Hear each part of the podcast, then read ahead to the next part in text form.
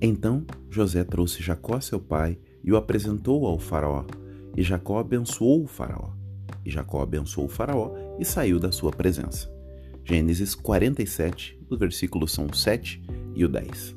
Olá, gente amada. Vocês estão bem? Amém.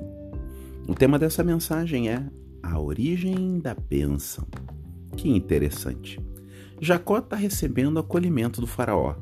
Alimentos, pastos, terras, mas é Jacó que abençoa o faraó. Um pastor de ovelhas abençoando provavelmente o maior líder do mundo naquele tempo. Uau!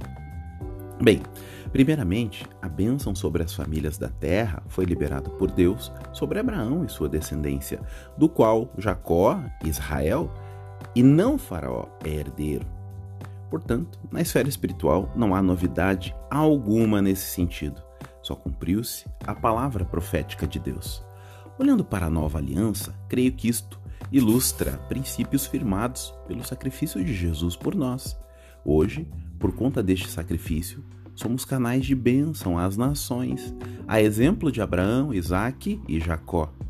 Somos luz e sal, que não tem poder de gerar essa luz, nem esse poder de temperar por si, mas que refletem o brilho e geram o sabor, a conservação em um mundo sob a unção de Jesus Cristo, através do Espírito Santo. Bendito seja eternamente. Não fique avexado, menina, diante dos poderosos da terra. Os abençoe quando entrar em seus palácios, gabinetes, mansões. Coloque a planta do pé e declare que se trata de herança do Senhor e os deixe Deus agir em suas vidas. Essa é uma mensagem com amor ao seu coração, em nome de Jesus.